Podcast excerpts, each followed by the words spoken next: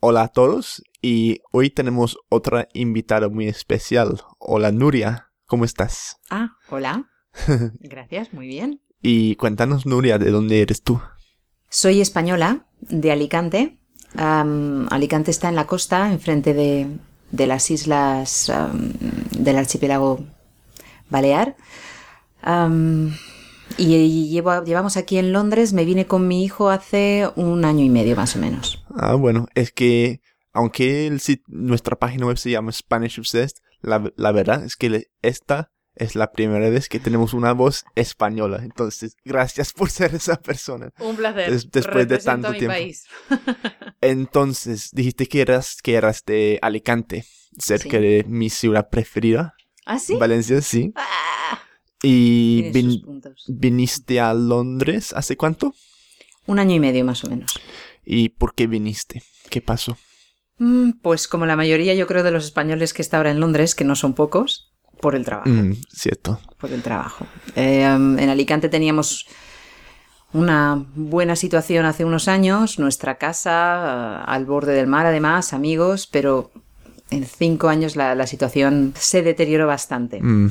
Y, y, entonces nos llevó hasta el punto, me llevó a mí hasta el punto de decidir que había que buscar trabajo por otro lado. Y aquí hay mucha más oferta. Y, y además Londres es una ciudad con tantas cosas, es tan dinámica, es tan, no solamente el trabajo, es la cultura, es la música, el cine, los museos, la cantidad de gente tan diferente que hay aquí, que pensé que era además una buena, una buena ciudad y una buena elección para, para mi hijo, para que pasara aquí unos años, aprendiera inglés y que... Ah, ¿Y cuántos años tiene tu hijo? 14 años. Bueno, y está aquí también, escuchándonos. sí. Sí, Noah sí, como dijiste, muchos españoles han hecho esa lección también. Mm, de todo el país. Yo lo que he notado sobre todo que la mayoría de los españoles que veo aquí en Londres son muy jóvenes. sí. Jóvenes que además ah, supongo acaban la carrera y que ah, necesitan trabajar en algo o hacer algo y antes que no hacer nada porque no hay trabajo o posibilidades. Es que yo, yo me acuerdo en España, por ejemplo, cuando yo vivía ahí, que fue justo antes de la crisis, o durante la crisis, de hecho, como cuando empezaba la crisis, que afectó mucho a España, claro.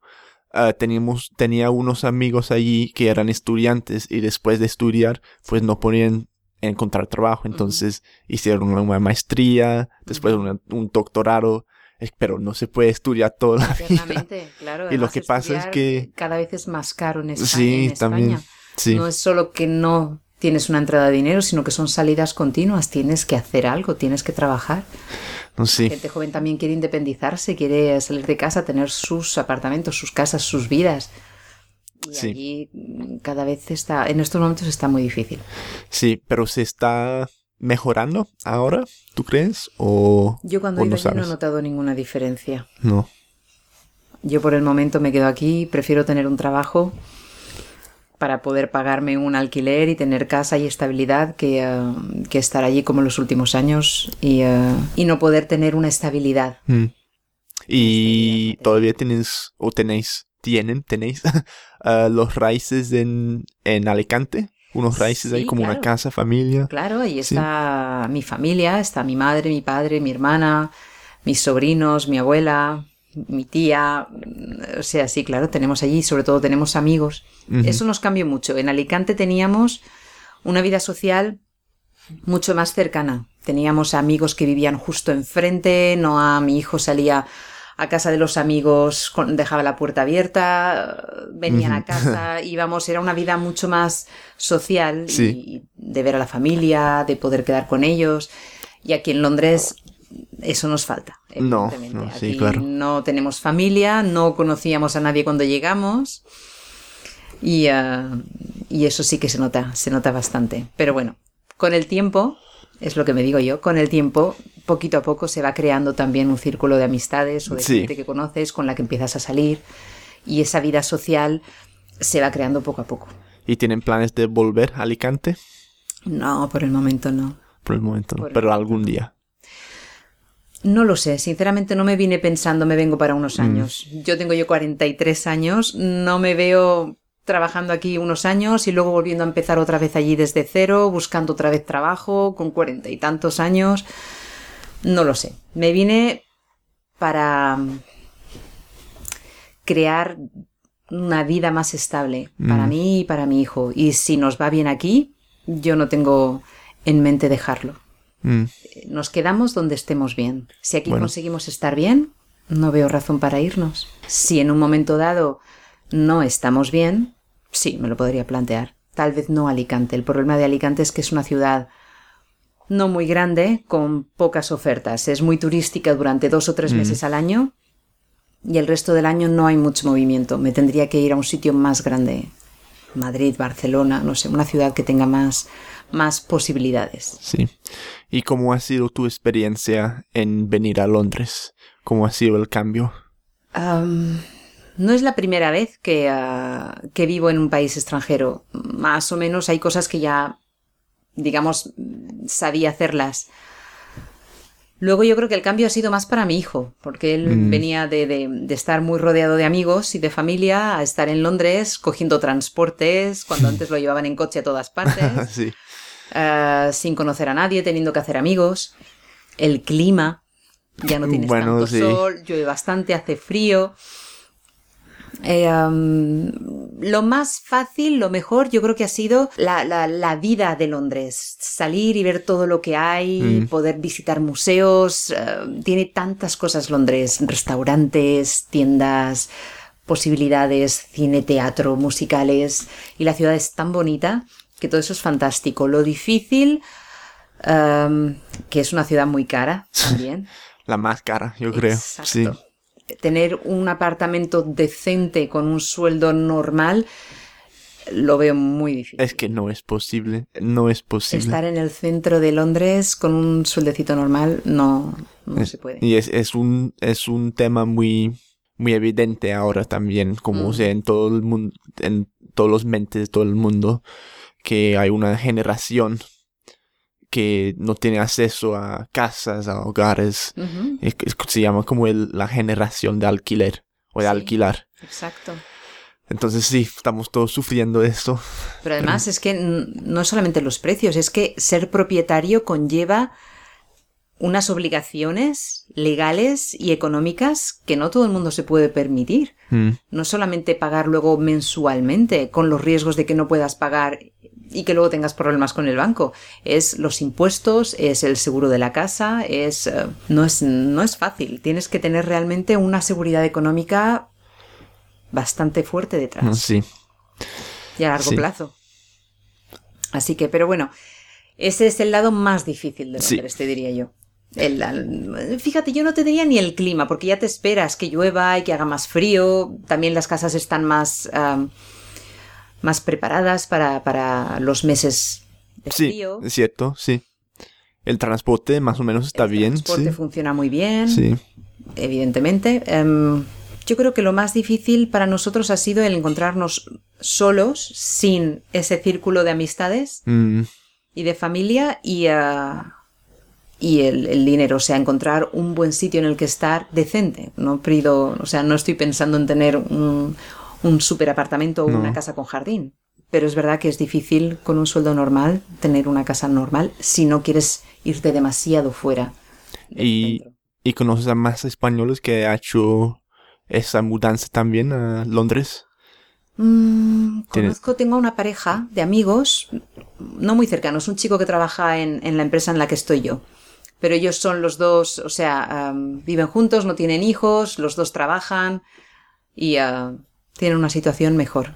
Y es verdad que para ellos está muy claro que no se van a quedar en Londres. No. Están aquí por una temporada y tienen ya en mente eh, volver a España o irse a otro sitio Mm, no tienen tantas responsabilidades o obligaciones familiares o legales. Así que son los únicos españoles que conocemos. Am, una pareja de amigos que vivían en Alicante que también se han venido a Londres. Ellos se han venido con sus dos hijos, pero ellos tienen, tenían la ventaja de que ya habían vivido en Londres antes ah, sí. varios años, creo que estuvieron aquí tres o cuatro años. Entonces han vuelto, digamos, a una ciudad que ya conocen, donde todavía tienen amigos que conocían antes. Y, uh, y, con niños pequeños que pueden entrar en la escuela y empezar ya desde Sí, chiquititos, sí, digamos, sí. A, a aprender el idioma y todo. Sí. Y entonces, con el idioma, ¿cómo, cómo se ha ido con eso? Porque yo, yo te escuché hablando inglés antes y la verdad es que lo hablas espectacular. Oh, los dos. No digas eso. No, pero sí, sí. Yo, después de año y medio, no lo puedo creer. No, la verdad. no, no. Yo está, a ver, viví, aprendí el inglés bien bien en un año eh, de estudios en Estados Unidos Ajá. y luego he estado trabajando en hostelería y viví un año también en Dublín. Ah, Entonces lo sí. practicas, no lo pierdes sí. y me gustan mucho los idiomas. Me gusta coger el acento, Sí. me gusta Eso se nota. mejorar y eso ayuda muchísimo, que te guste y que además escuches y que te des cuenta de las expresiones que utiliza la gente, que las intentes utilizar después, que intentes hacer el acento. Ah, a veces vienes solo, no te das ni cuenta, dices una palabra y te has dado cuenta de que la has dicho mejor que Ujú. otras veces, entonces sigues intentándolo. Noah tenía ya bastante inglés porque ha Ujú. estado de vacaciones en Estados Unidos. Es bilingüe ya español-francés, con lo que eh, normalmente es más fácil que pille Sí. el idioma. Y aunque estaba, ha estado, está todavía en una escuela francesa, el hecho de estar en la calle, de oír a, a otros claro. chicos hablarlo, de, de- de tener lo que son, ah, ¿cómo se dice? Los medios de comunicación, la- la- las películas, las series, ah, los libros en inglés, eso le ha, le ha ayudado mucho, yo creo.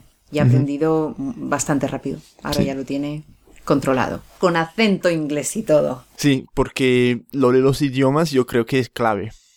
Porque conocemos Liz y yo algunos colombianos, por ejemplo, que llevan aquí 25 años Ujú. y no hablan más que dos palabras en inglés. No, claro, y a la hora de trabajo, pues no pueden hacer nada. Es, in- es impresionante Hay la diferencia. Un idioma, es cierto, si estás en el país, es la mejor cosa que puedes hacer para aprenderlo. Pero no Pero es solo eso. Eso. Te tiene que gustar, tienes que buscar, tienes que escuchar y hacer un esfuerzo luego para utilizar lo que oyes y lo que aprendes. Sí. Pero no como un esfuerzo. Si necesitas aprender el idioma, tendrás que hacer un esfuerzo, pero lo ideal es que te guste. Y Claro. entonces, el, el placer venga de darte cuenta de lo que estás aprendiendo y de lo que estás diciendo que antes no sabías decir, o del acento que antes no tenías, o de la expresión que has aprendido.